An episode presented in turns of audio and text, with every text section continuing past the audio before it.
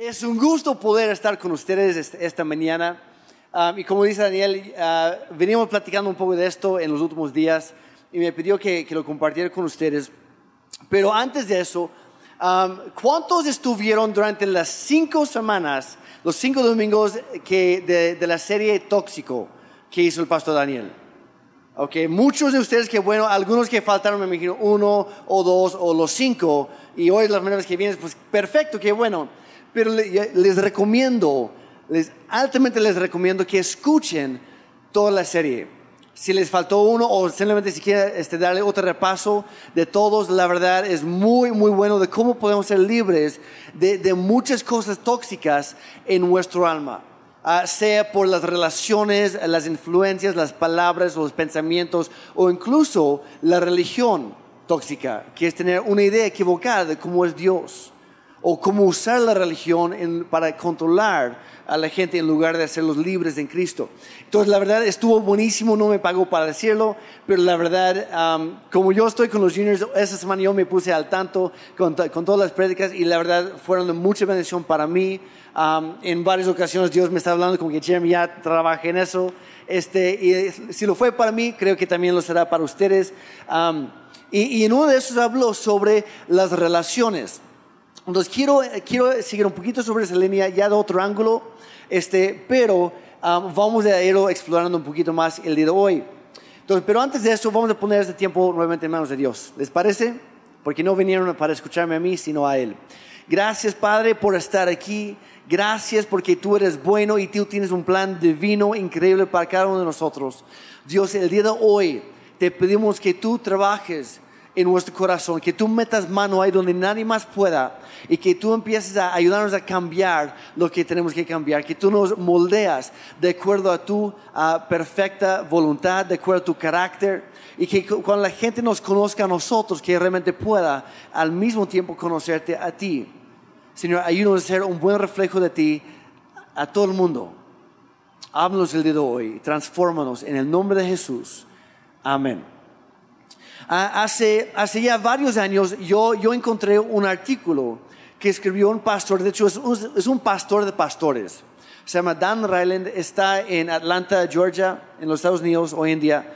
Um, tiene una, una iglesia grande ahí, pero él se ha dedicado a dar consejos prácticos a otros pastores y otros líderes de hecho, él trabajó por mucho tiempo con John Maxwell, que es, es, reconocido como la autoridad máxima al día de hoy en todo el mundo en cuanto al liderazgo.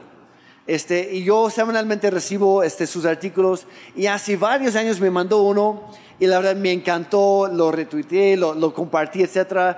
Um, le, le, mandé, le, le, escribí directamente a él, le dije gracias, la verdad fue mucha bendición.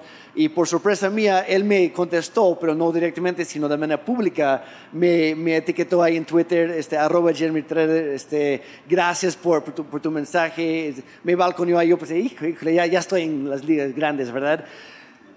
Hasta la fecha nadie me conoce, pero no, no importa. Es más, ya ni, ya ni ocupo mi, mi, cuenta de Twitter, pero bueno. Este, pero la verdad fue un, un artículo que me, me, ayudó muchísimo en el momento, a tal grado que yo decidí empezar a usarlo con todos mis líderes, con todos mis servidores que me ayudan con sus hijos, de hecho, este, a lo largo de los últimos como 8, 9, 10 años. Este, y, y, hoy quiero compartirlo con ustedes. Y antes que alguien diga, no, es que no, ya, ya va a empezar el liderazgo, yo no soy líder, no es para mí. Al contrario, ser un líder, una de las definiciones de ser un líder significa simplemente tener influencia en la vida de alguien más. Ahora, ¿cuántos de nosotros tenemos influencia en otros? ¿Cuántos pensamos que no tenemos influencia alguna? Oye, algunos no levantaron la mano, como que están, como que, me parece una pregunta capciosa, mejor no, no levanto la mano jamás, ¿no? No, no era capciosa. Este, la verdad es que todos en algún momento tenemos influencia sobre otras personas. Sea porque pues nos nacen hijos y pues ya está. Sea porque somos hermanos mayores. Sea porque en el lugar de trabajo tenemos influencia o sobre otros empleados o sobre clientes que se nos acercan ¿Cuántos tienen amigos? Todos tenemos influencia en la vida de nuestros amigos. Entonces, por ende, todos somos líderes en alguna capacidad. Y es bíblico, Dios nos ha llamado a todos ser líderes en cierto sentido, porque a todos, siendo cristianos, nos ha llamado a ser sal y luz en todo el mundo, ¿verdad? Eso es tener o ser una buena influencia en este mundo. Entonces, estos principios se aplican para cada uno de nosotros en diferentes, en diferentes sentidos, en diferentes momentos de la vida, pero todos nos aplican. Este, entonces, ser un líder, ser una buena influencia, simplemente es dejar que la gente, al escuchar y ver a nosotros, que estén escuchando y viendo a Dios. Esa es la meta, de ser ese tipo de influencia que con la gente que nos conozca a nosotros, estemos siendo un buen reflejo de Él, de Dios, a donde quiere que estemos, a donde quiere que vayamos, con todos. La cosa con la influencia es que casi siempre se ejerce a través de las relaciones. Ahora, en cuanto a las relaciones humanos, humanas, perdón, este, es muy fácil decir cómo se, cómo se debería hacer. Pero al momento de ponerlo en práctica, la verdad cuesta bastante, ¿sí o no? Que todos tenemos la idea, no, pues hay que ser amable con la gente, hay que ser, hay que ser paciente. Pero cuando nos toca en el tráfico, cuando nos toca con nuestros propios hijos, etcétera. La verdad cuesta implementar esas cosas. ¿Por qué nos cuesta tanto? Porque formamos, formamos parte de, una, de un mundo caído. Tenemos esta naturaleza uh, pecaminosa, esta naturaleza humana, contraria a lo que deberíamos hacer. Dije al apóstol Pablo, sé lo que quiero hacer, pero no lo hago. Y luego lo que quiero evitar, me encuentro haciéndolo. ¿Por qué? Porque hay una parte de nosotros que como que nos jala en la dirección equivocada, opuesto, contraria a donde queremos terminar. En cuanto a las relaciones, hay que esforzarnos intencionalmente para siempre estar reflejando el carácter de Dios en nuestra vida con las demás personas. Entonces, en todo esto llegamos a este, esta pregunta muy sencilla y es esta, está en la pantalla. ¿Qué estoy haciendo yo?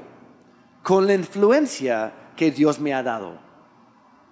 Porque a todos Dios nos ha permitido una esfera de influencia. Como digo, puede ser en el ámbito familiar, con los hijos, con los hermanos, con los papás incluso. Puede ser en el ámbito ah, de amigos, el ámbito social. Puede ser el ámbito laboral, con otros empleados, otros compañeros, ah, clientes, etc. Hay muchas diferentes áreas, muchas diferentes esferas, pero todos tenemos esferas de influencia. Goethe dijo lo siguiente, dijo, trata a las personas como si fueran lo que deben ser y les ayudarás a convertirse en lo que son capaces de ser. Trata a las personas como si ya fueran lo que deben ser y les estarás ayudando a convertirse en lo que son capaces de ser. La Biblia, de hecho, dice algo muy parecido. Ah, hablando de la fe, dice que Dios nos ayuda a, ver las cosas que no son como si ya fueran. Y eso aplica también a las personas. Hay que ver las personas no como son, sino como Dios los ha diseñado. A lo mejor todavía no lleguen ahí, pero Dios ya los ve así. Entonces yo también voy a procurar hacer lo mismo. Otro escritor, Stanley Allen, dijo, la persona más útil en el mundo el día de hoy es la que sabe llevarse bien con otras personas. Las relaciones humanas son la ciencia más importante en toda la vida. Dale Carnegie, Dale Carnegie escribió un libro en 1936, casi hasta hace 80 años un, título muy básico, pero hasta el día de muy efectivo. El libro se, se llama Cómo ganar amigos e influenciar a las personas. ¿Cuántos queremos ganar más amigos? Y teniéndolos, ¿cuántos queremos tener, ser buena influencia en ellos? Es un buen deseo. Entonces él escribió este libro y él dice en el libro que, que las cosas más sencillas en la vida, en las relaciones, son la clave para el éxito. Cosas como saber el nombre de la persona con quien estás hablando. Y es por eso que, por cierto, que aquí en City Church no andamos mucho con, hola hermanito, ¿cómo estás? Preguntamos el nombre, porque es una manera de, de interesarnos genuinamente en las demás personas. Porque la verdad, yo digo, eh, hola hermanito, y yo, oye, ¿qué onda? Ni primos somos, ¿qué onda? Porque me dice hermano, si me llamo Jeremy, si me llamo José, ¿me explico? Ni siquiera en nuestras familias, la mayoría del tiempo, a mi hermano, yo nunca le digo hermano, al menos que esté enojado con él. Le llamo por su nombre. Cosas sencillas. Este, otras cosas como sonreír animar a, otros, poner los intereses de otros primero. el no criticar, el admitir cuando, ah, cuando ah, nos equivocamos, el felicitar a otros cuando sí hacen lo correcto. Que muchas veces somos muy buenos en criticar, somos muy buenos en ver las fallas, pero cuando alguien hace lo correcto, cuando alguien hace algo bien, guardamos silencio. es clave en las relaciones reconocer y felicitar a las personas cuando hacen algo bien. Este, siendo líderes entonces, reconociendo que hay una parte humana nuestra que la verdad no tiene la tendencia hacia esas cosas, hay que, hay que esforzarnos, hay que ser proactivos, hay que ser intencionales en cuanto a esas cosas, en querer reflejar el cambio que Cristo ha hecho en nosotros con, las demás personas. En Él ya somos una nueva criatura, aunque seguimos en el proceso. Ya somos una nueva criatura, pero todos estamos en un proceso. Dijeron por ahí, todos tenemos asuntos pendientes todavía. Entonces, ¿qué hay que hacer? Pues depender más de Dios, que Él nos ayude en este proceso para que otros cuando nos vean a nosotros estén realmente viendo, estén conociendo, estén escuchando a Dios mismo.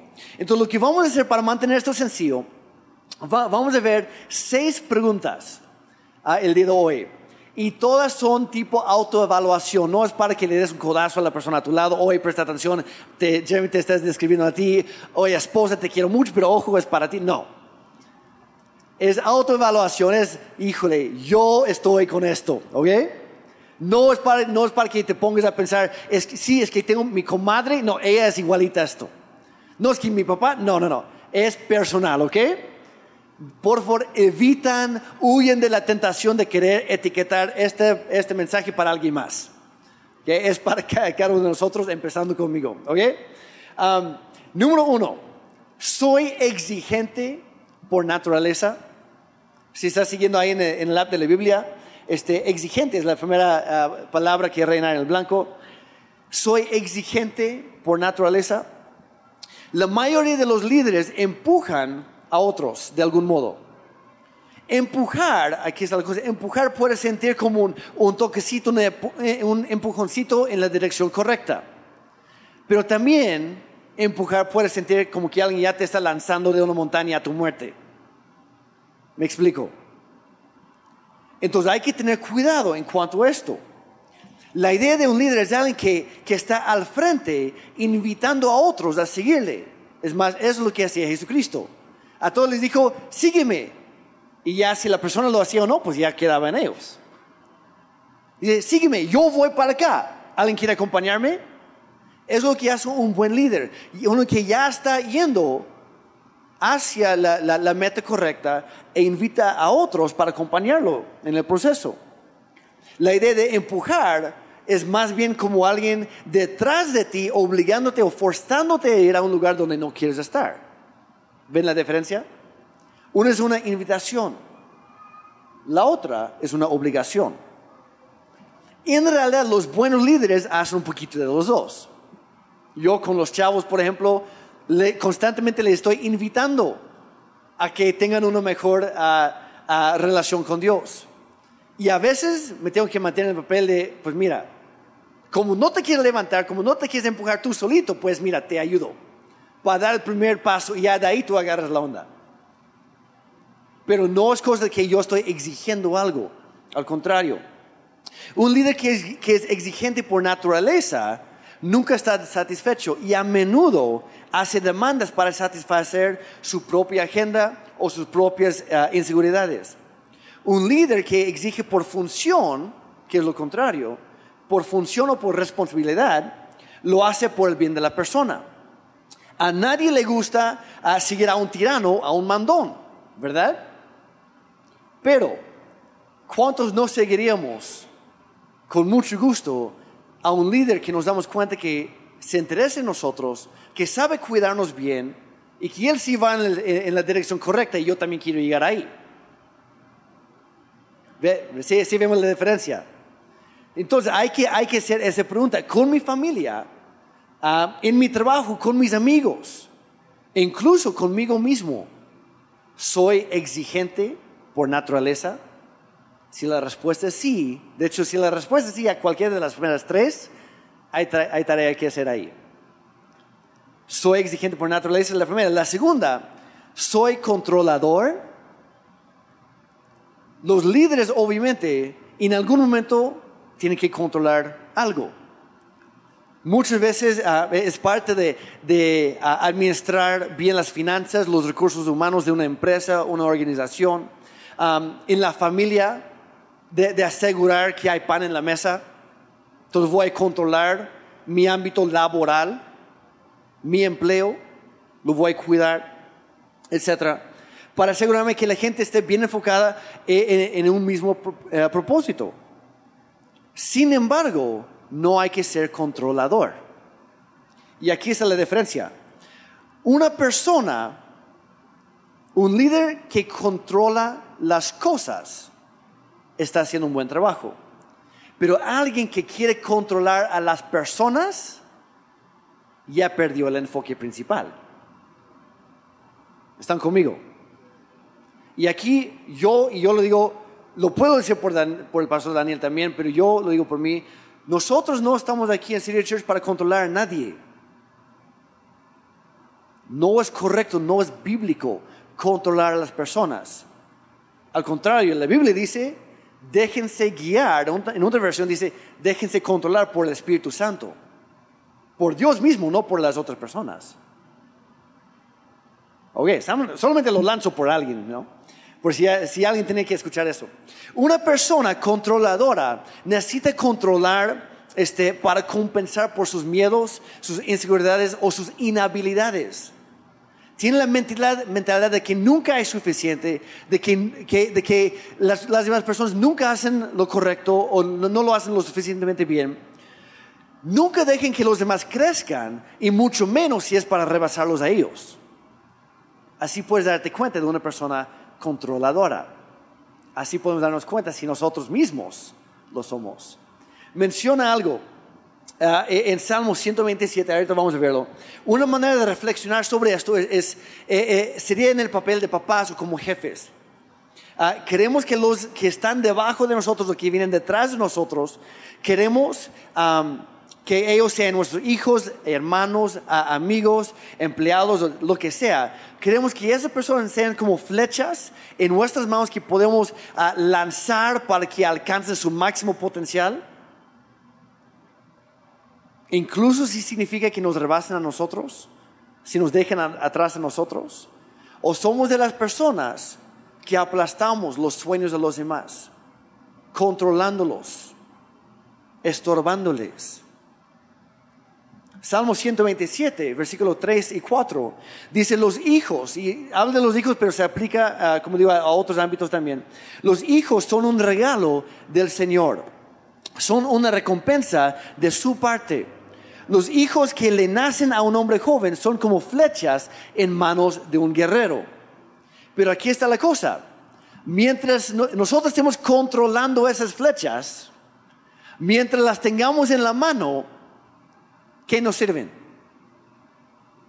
Un guerrero que sale al campo de batalla, que, es un arquero y tiene las flechas en la mano y nunca las suelta, muy rápidamente van a acabar con él. Las flechas son para lanzarse, sí o no. Mi deseo con mis hijas, mi deseo con sus hijos, con las generaciones con las que yo trabajo todos los, días es que ellos lleguen más lejos de lo, que, de lo que nosotros como generación hayamos logrado. Que ellos recuperen más terreno del enemigo de lo que nosotros hayamos recuperado. Que ellos rompan con maldiciones, con ataduras, con adicciones, mucho más rápidamente de lo que nosotros hayamos logrado. ¿Están conmigo? De nada nos sirve controlar a las personas y tenerlas aquí en nuestra mano. De, ah, mira todas las que yo controlo, mira todas las que yo tengo. Pues, si no son para eso.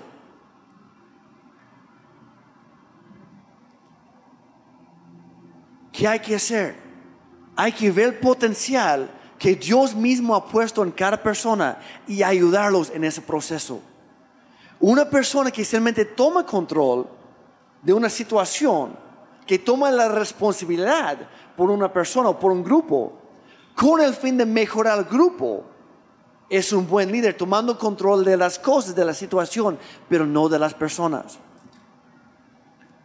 Esta persona toma las decisiones difíciles en cuanto al dinero, en cuanto al staff, en cuanto a, a, los voluntarios, en cuanto a la visión, etcétera, para poder mantener la familia o el grupo sano y vivo. Cuando nadie toma control, las cosas giran fuera de control. Un ejemplo de esto, hace varios años este, um, yo armaba muchos, campamentos para, para, chavos. Y yo me acuerdo, uno específicamente, no me, acuerdo, si fue el primero o el segundo que hice aquí en Oaxaca. Um, llevé a, varios chavos a Quickatlan, a un rancho que nos habían prestado ahí. Este, y todo bien. Pero para la segunda noche yo había ya dicho algunas reglas, yo pensé que todo el mundo ya había entendido, yo era el responsable de, de todos ahí, de hecho ahí estoy viendo algunas caras que ustedes tuvieron ahí como adolescentes. Um, sí, creo que me acabo de fechar por ahí. Um, pero estábamos ahí, en la segunda noche yo tuve que atender algunos otros asuntos que surgieron y descuidé el grupo entero un poquito. De repente regresé y había un despepalle total.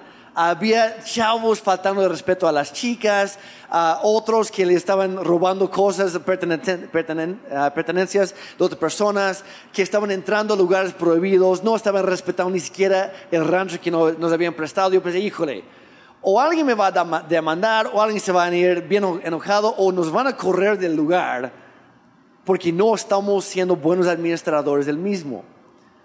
Y yo pensé, híjole, a ver quién puede poner orden. Y me toca a mí. Yo soy el responsable, yo soy el encargado aquí. Yo soy el líder. Fue algo muy incómodo para mí porque yo quería ser así muy buena onda, el amigo de todos los chavos. Pero tuve que asumir el papel de alguien tiene que controlar esto. Entonces yo me paré frente a todos y honestamente yo les di una regañada, pero de aquellas como no se imaginan. Les hablé duro, les, fui muy firme, les di un ultimátum y les dije, si ustedes no cambian ahora mismo lo que están haciendo, cerramos las puertas, subimos al camión, nos faltaba otros dos días, pero nos vamos hoy mismo, de regreso a Oaxaca, y yo les digo a sus papás que lleguen a la iglesia para recogerlos, que se acabaron las vacaciones para los papás. Yo les dije, es decisión de ustedes o cambian o nos vamos todos. Y honestamente fui bastante duro. Pero al final me llevé la, sorpresa de que dejé de hablar y en lugar de escuchar un reproche del lado de los chavos o sus quejas, de repente todos se pusieron de pie y me dieron un aplauso. Y una de las personas que estaba trabajando conmigo, de hecho, fue mi cuñada Marta, que, nos ayuda aquí, aquí, en el lobby, con, los, con los anfitriones y todo. Ella me dijo, Jeremy, yo jamás en mi vida había presenciado una regañada tan fuerte y que haya recibido aplausos al final. Digo, pues yo tampoco, fíjate. Pero ¿qué es lo que sucedió? No fui exigente por naturaleza, sino por función por el bien de todos. No, no, no busqué controlar a las personas, sino controlar la situación para que pudiera ser un ambiente sano para todos. Y gracias a eso, sin darme cuenta en el momento, me gané el respeto de los chavos, porque vieron mi corazón sincero, genuino, interesado en ellos, en su bienestar. Y gané el derecho de tener influencia sobre ellos. Entonces, soy exigente por naturaleza, soy controlador. La tercera pregunta, ¿tengo un espíritu de crítica? Y esto va mucho más allá de andar de malas algún día o de quejarse de, vez en cuando. Cuando alguien tiene un espíritu de crítica o de criticar, es algo que surge de lo profundo de su ser. Es como si fuera ah, un sistema relacional defectuoso que constantemente busca lo peor o las fallas en lo demás, en lugar de buscar lo mejor que Dios ha puesto en cada quien en lugar de ver su potencial, busca sus fallas. Es una persona crítica. Ahora, seré muy honesto, si eres así, la gente simplemente no van a querer estar cerca de ti. Es como si llevaras repelente de humanos rociado en todo tu cuerpo. Con que tú llegas y es que yo amo a Dios, sí, pero la verdad, tu trato con la gente demuestra otra cosa. Entonces hay que, hay que tener mucho cuidado nosotros en todo esto. Ahora, la gente que es exigente y que es controladora, por lo general ya lo sabe. Lo reconoce incluso, como que a veces como ya se vendieron, así soy ni modos, que tampoco hay, hay que hacer eso. Pero cuando tenemos un espíritu de criticar, muchas veces no nos damos cuenta y pensamos que son todos los demás los que tienen el problema. Y cuando alguien se nos acerca, oye Jeremy, fíjate, te he escuchado la verdad, no, tengo una mejor palabra. Es como si estuvieras criticando a los demás todo el tiempo. ¿Qué hacemos? ¿Nos ponemos en la defensiva? No, mira, es que tú, ahí con tu comentario se, ve que tu corazón está mal. Y que tú no me has perdonado por esto y que el otro. Nos ponemos en la defensiva y no recibimos la corrección. Y de hecho, el ser demasiado crítico llega a ser una de las más grandes limitaciones a la influencia que puede tener una persona. Dios nos ha llamado a ser sal y luz en el mundo, pero si, si nos la pasamos criticando, nadie va a querer escucharnos, porque es puro veneno que sale, es pura amargura que sale. Tal vez tengamos en algún momento algún título o posición de autoridad incluso sobre una persona que les obliga a estar cerca de nosotros pero no están ahí por gusto, si es que tenemos un espíritu de crítica. La gente criticona por lo general son, es gente negativa y medio especial. Aunque suelen ser muy listas, su misma inteligencia lo ocupan para buscar las fallas nuevamente, no para bien. Entonces termina siendo su ruina. La gente, la gente simplemente no quiere estar con gente negativa, criticona. ¿Por qué? Porque en el mundo ya hay suficiente de eso. Y en nosotros tiene que, tiene que encontrar algo de frente. De hecho, Santiago escribió acerca de esto. Y en su carta de Santiago capítulo 4, versículos 11 y 12 dice lo siguiente. Dice, hermanos, no hablen mal de los demás. Punto. No hablen mal de los demás. El que habla mal del otro o lo critica es como si estuviera criticando a la ley de Dios o hablando mal de ella o hablando mal de Dios mismo. Porque aquí está la cosa. Cuando criticamos la creación, estamos criticando al creador. Y Dios creó a todos nosotros.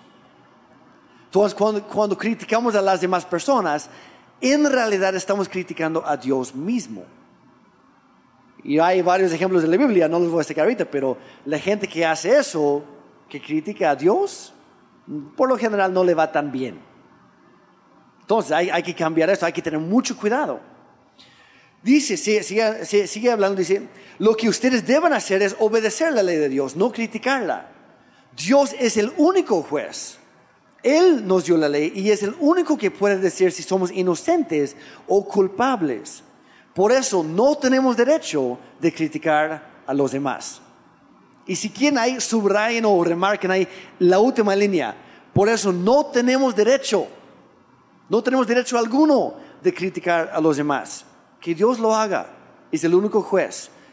a mí nunca me ha nombrado juez de nada. Dios no comparte, es, Él no delega eso a nadie, excepto a las autoridades civiles. A veces a las autoridades espirituales, pero igual hay que tener cuidado, no hay que abusar de ello. Él es el único juez, ¿ok? Entonces, hay que, ¿qué hay que hacer? Hay que cambiar nuestra manera de pensar, nuestra manera de ver a las personas. Hay que liberarnos de estas tres cosas, de ser exigentes, de ser controladores o, de ser, este, de ser eh, criticones. Hay que hacer un cambio, hay que liberarnos de todo esto. Requiere que veamos la vida de otra manera, que veamos a las personas como Dios las ve. Hay que buscar el potencial en las personas en lugar de buscar los problemas o las fallas en las personas. Hay que expresar gratitud en lugar de quejas. Hay que asumir lo mejor en las personas en lugar de asumir lo peor. Y si no estás seguro en dónde estás y cuántos de tres, si no pudiste localizar algo por ahí, pregunta a alguien ahí a tu lado, alguien de confianza, alguien que te conoce, y luego acepta, recibe el consejo. Oye, ya terminamos con las primeras tres, que son las más pesadas. Ya terminamos con las primeras tres. Antes de entrar con las últimas tres, um, que sí queremos que haya en nuestra vida, quiero comentarles una historia. Mencioné John Maxwell al inicio. Um, para los que no saben, eh, como digo, es, el, reconocido como la autoridad máxima hoy en día a nivel mundial en cuanto al liderazgo lo invitan constantemente a diferentes países, diferentes negocios, em, em, eh, empresas, organizaciones, iglesias, etc. Daniel fue a, escucharlo en, el DF hace un par de años. Yo tuve la bendición de escucharlo en vivo hace como dos años en los Estados Unidos. Pero él comenta la historia. Un día llegó a su, a, su trabajo y estando ahí, él siempre saludaba a todos los empleados en el pasillo, en la puerta conforme iban entrando. De repente llega uno de sus empleados con el maletín en la mano y va corriendo. Dice, buenos días John, ya se me hizo tarde, voy corriendo a mi trabajo. Y John Maxwell se quedó ahí como que, no, pues qué buenos, buenos días, gusto verte, ya te fuiste, ¿no? Pues ya ni modos. John Maxwell llega a la puerta de la oficina de este cuate um, un poquito de tiempo después y le pregunta, oye, ¿a dónde te fuiste con tanta prisa? No, perdón, es que quise decirte, pero la verdad, hoy tengo muchísimo trabajo y si no empiezo ahora, la verdad no lo voy a terminar. Y John Maxwell le dijo lo siguiente. Dice, no te diste cuenta, pero acabas de pasar por alta todo tu trabajo. Porque tu trabajo es la gente, no son los papeles en tu escritorio. Y le dijo, luego le dijo, a las personas, y está aquí, a las personas no les importa cuánto sabes, tus grandes conocimientos, tus grandes consejos incluso. A la gente no les importa, a las personas no les importa cuánto sabes hasta que sepan cuánto les amas. Y ahí está la clave. Hay que demostrarles cuánto les amamos, cuánto les ama Dios. Y luego John Maxwell dio este consejo a esta persona y yo he tratado de implementarlo para mí en mi vida. Cuando pasas por un grupo de gente, camina lentamente, nunca con prisa.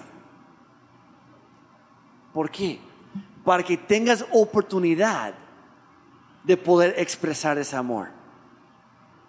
Muchas veces vamos a tener una sola oportunidad de influenciar a alguien para Dios de darle una palabra de ánimo, de, poder ayudarlo en, algún, en alguna dificultad. De a lo mejor una persona va a llegar solamente el día de hoy aquí a City Church y tenemos una sola oportunidad de poder extendernos hacia él con el amor de Dios para que encuentren a Dios mismo aquí entre nosotros.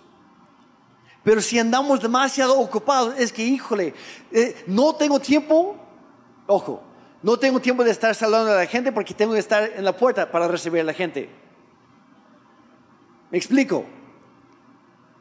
No, hijo, no tengo tiempo para, el día, para ti el día de hoy porque estoy muy ocupado con esas otras cosas. ¿Y cuál es el mensaje que damos?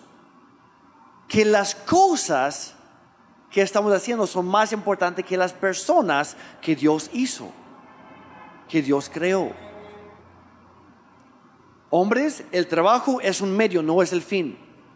Es un medio para proveer para tu familia. El momento que te roba tiempo, interés, incluso el valor de tu familia, ya estamos mal enfocados.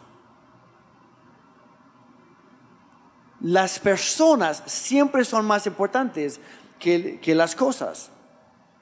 Hay que expresar eso, hay que expresar, hay que demostrar ese amor. Colosenses 3, versículos 12 al 14. El apóstol Pablo dice, dice, lo siguiente, dice, dado que Dios los eligió para que sean su pueblo santo y amado por Él, igual, resalten eso, amado por Él, porque es clave. Hay que darnos, hay que entender eso, hay que reconocerlo, hay que experimentarlo.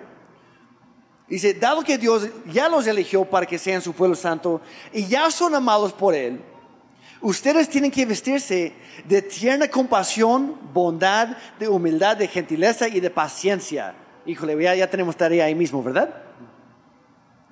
Dice, sean comprensivos, comprensivos con las faltas de los demás y perdonen a todo el que les los ofenda. Perdona a todos el que los ofenda. Recuerden que el Señor los perdonó a ustedes, así que ustedes deben perdonar a otros. Así de fácil. Lo que Dios ha hecho con nosotros, hay que hacerlo con los demás. Y ojo aquí, Dios nos perdonó antes de buscar su perdón. Dios nos amó antes de buscar su amor de Él. No esperes hasta que alguien venga a pedirte perdón. Perdónalo desde antes. Es más, probablemente ni cuenta se dio que te, que te ofendió. Es la realidad. Tú no esperes a que llegue, tú toma la iniciativa. ¿Por qué? Porque Dios tomó la iniciativa con nosotros. Así de sencillo. Sigue hablando, dice, sobre todo vístanse de amor, lo cual nos une a todos en perfecta armonía. Entonces, hay que expresar ese amor. ¿Cómo? Con esas tres preguntas. Número cuatro, ¿soy redentivo por naturaleza? ¿Qué significa eso? ¿Perdonamos fácilmente? Después de la ofensa debemos buscar restaurar a la persona, reconciliarnos con ella. El ejemplo de, Jesús y Pedro. Jesús le dijo, me vas a negar tres veces. Pedro, no, no es cierto. ¿Qué hace Pedro? Lo niega públicamente tres veces. Dice, no, ni lo conozco, ni mucho menos soy su seguidor, su discípulo, ni quiero ser uno de sus apóstoles. ¿Qué hace Jesús? Después de la resurrección, Jesús toma la iniciativa, busca a Pedro en varias ocasiones para decirle, Pedro, nada más quiere que supieras, te quiero cuate, todo está perdonado. Y todavía le prepara el desayuno. Ahí está en el, libro de Lucas y Juan, por cierto. Que Jesús va, busca a Pedro cuando Pedro no andaba buscando a Jesús. Pedro, Pedro andaba pescando Jesús llega a la playa, prepara el desayuno y dice, Pedro, ya está aquí listo el desayuno, deje de perder tu tiempo ahí. Y ojo, no envenenó la comida, ¿ok? Tampoco. Fue el desayuno más rico en la historia de la humanidad. Jesús tomó la iniciativa de ser redentivo con nosotros. ¿Estamos reflejando lo mismo? Hay que ayudar a esas personas a aprender de su error y a madurar en el proceso para que ellos también puedan convertirse en un buen líder. Obviamente estamos, queremos lanzar a ellos como flechas. No se trata de quedarnos nosotros con algo. Requiere tiempo, requiere recursos y pone a prueba nuestra paciencia, nuestro orgullo y nuestro verdadero propósito. Realmente, ¿por qué estamos aquí? ¿A qué vamos con la gente? El liderazgo redentivo siempre está lleno de gracia, de sacrificio y siempre cree lo mejor en otros, incluso después de la ofensa. Somos redentivos por naturaleza. Número cinco, otros me describirían como una persona positiva. No sé, no lo había pensado. Cuentan la historia de, por ahí de un hombre que estaba, estaba limpiando los vidrios de un edificio muy alto y estaba en el piso 14. En eso que se le zafa su segurito y empieza a caer. Y está en caída libre. Llega al, al séptimo piso, alguien lo ve por la ventana y dice, oye, ¿cómo estás? Y el tipo contesta, hasta ahorita todo bien, gracias. En cada situación tenemos una decisión que tomar. Vamos a ver lo mejor, lo que podría suceder, incluso a ver lo que probablemente va a suceder, o vamos a esperar lo mejor. Vamos a tomar la decisión de esperar algo positivo. Ahora, no se trata nada más de ser positivistas de por sí, se trata de alinearnos correctamente con cómo nos ve Dios y qué es lo que Él dice acerca de nosotros de que soy un pecador, sí lo soy. De que merezco el amor de Dios, no lo merezco. Pero Dios me llama un hijo adoptado y amado por Él. Entonces voy a tratar de ver a mí mismo a través de su perspectiva y voy a tratar de ver a las demás personas y voy a procurar ver las situaciones y las circunstancias en la vida como Dios las ve. Y aquí está la cosa. Dios ya ganó la guerra. Cristo ya ganó la batalla. Ya está asegurado. Cristo ya murió por nosotros, ya nos perdonó, ya nos prometió vida eterna, salvación, esperanza, etc. Cuando empezamos a enfocarnos en esas cosas, de repente todo el mundo agarra un color como que más vivo, menos opaco, menos gris.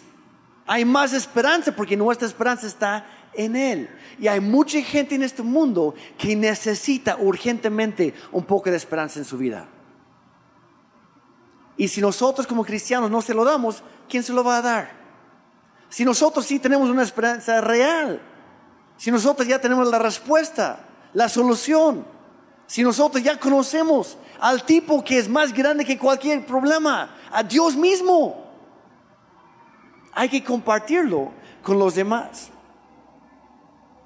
Tal vez ames mucho a Jesucristo, pero si eres una persona negativa, nadie va a querer estar contigo. ¿Por qué? Porque el mundo ya tiene suficientes cosas negativas ahí. Tiene que haber algo diferente en nosotros. Como digo, no se trata de disfrazarnos, no se trata de, poner una máscara, de fingir, se trata de alinearnos con cómo Dios nos ve y qué es lo que Él dice acerca de nosotros. Así que no te desanimes, no desanimes a otros. Anímate, Cristo está contigo. Todo lo puedo en Cristo Jesús que me fortalece. Mayor es el que está en nosotros que el que está en el mundo. Si alguien me hace daño, si alguien me mata, voy con Dios más rápido, sigo ganando. No importa por dónde le busques, yo, salgo ganando. Debe decir, si alguien me maltrata, va como un abono en mi cuenta celestial. Cuando somos maltratados, cuando sufrimos a causa de Cristo, del, Evangelio. Literal, no hay nada que alguien me pueda hacer que no genere una recompensa después en el cielo para mí. Entonces, ¿para qué enfocarme en lo negativo? ¿Para qué ofenderme con la gente? Mejor los voy a amar. Y eso nos lleva a la última, número 6. ¿Realmente amo a la gente? Genuinamente amo a la gente. No está en la pantalla, pero si lo quieren buscar en su Biblia, Romanos capítulo 12, versículo 9. Yo, yo, yo lo vi ayer y la verdad, me, me encanta la Biblia porque Dios, perdón la expresión, pero Dios es neta con nosotros. Dios es bien, la verdad, es bien directo. No anda buscando darle vueltas por ahí. Romanos 12, 9 dice, no finjan amar a las demás personas no fijan. Ámalas de verdad. No fijas amar a la gente, ámalas de verdad. Que no sea algo ah, sobreimpuesto, que no sea algo obligado, que sea algo que nazca de nosotros. Yo quiero amar a la gente porque Dios me ama a mí. No, no quiero cuestionar tu amor por la gente, sino quiero comprobarlo, quiero ponerlo a prueba. En momentos de prueba y dificultad, descubrimos la profundidad de nuestro amor. Hay amor humano que es genuino y es sacrificial, pero eso no puede ser el determinante o la diferencia para nosotros como cristianos. Tiene que ser nuestra nueva naturaleza la que nos ha dado Dios, el carácter de Dios en nosotros, moldeándonos cada día para amar a otros, dejando que el Espíritu Santo nos cambie y por su poder podamos ir más allá, podemos influenciar a muchos más con el amor de Dios para que ellos también lo conozcan a Él. Y de eso se trata todo. Aquí está la prueba. Bajo presión, ¿quién va primero? ¿Tú o los demás? Cuando las cosas van mal, ¿cómo es tu perspectiva? ¿Quién tiene más valor? ¿En quién te interesas más? ¿En ti mismo o en los demás? El amor verdadero es lo que separa a los buenos de los grandes. Así de sencillo. El amor verdadero, el amor que Dios ha puesto en nosotros, puesto en acción con los demás, es lo que separa a los buenos de los grandes o de los, mejores. Hay algunas personas difíciles de amar, sí las hay, siempre las va a haber. Hay que amarlas de todas formas. Y terminamos con esos dos versículos. Filipenses 2, versículo 3. Pablo hablando aquí dice, no sean egoístas, no traten de impresionar a nadie, no anden con máscaras, con falsedades. Sean humildes, es decir, considerando a los demás como mejores que ustedes. La, la definición de la humildad, para que sepan, no es pensar menos de uno mismo, sino pensar menos en uno mismo. No es que, ah, es que yo soy basura. No, es que yo soy la verdad. No es para que se me suba, pero Dios no hace chatarra. Cuando me hizo a mí, pues yo creo que hizo un buen trabajo. No por orgullo, sino por reconocer al Creador. Pero, y aquí está la cosa, para que no se vea algo de orgullo, así como lo hizo conmigo, también con cada otra persona. Y si Dios es esmeró conmigo, cuanto más con los demás. Porque la verdad, yo veo a mi esposa y yo veo la gloria de Dios en ella. Y le doy gracias a Dios, que no sé qué hizo en sus ojos para verme a mí como algo mejor de lo que soy, pero terminé casándome con ella, pero el que salió ganando más soy yo. Yo sí lo reconozco. Efesios 5, 1 y 2. Dice, por lo tanto, emiten a Dios en todo lo que hagan. Y aquí está el reto, la meta. Por lo tanto, emiten a Dios en todo lo que hagan, porque ustedes son sus hijos queridos. En otra versión dice sus hijos amados. Y hay que entender eso. Somos sus hijos amados.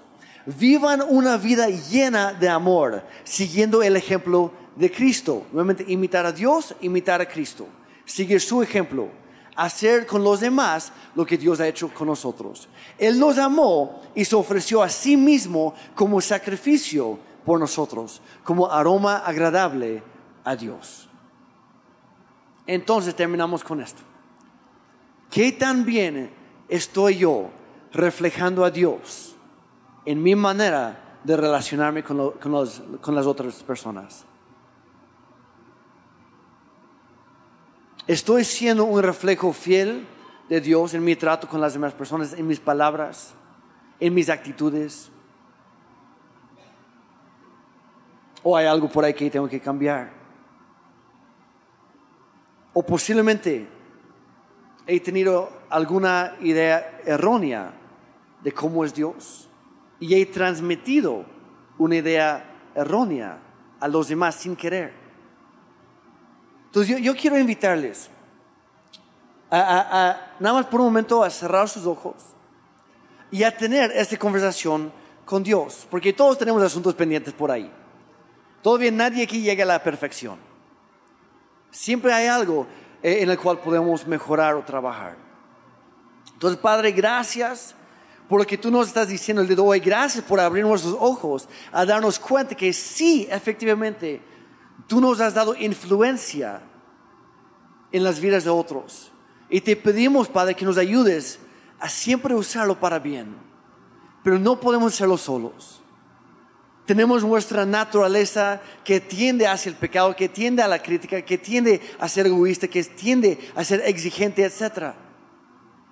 Padre, ayúdanos a cambiar. Te damos permiso en este momento a meter tu mano en nuestro corazón, en nuestro ser, y empezar a moldearnos más y más cada día de acuerdo a tu carácter, de acuerdo a, quién es Jesucristo en nosotros, de acuerdo al cambio que ya has empezado en nosotros.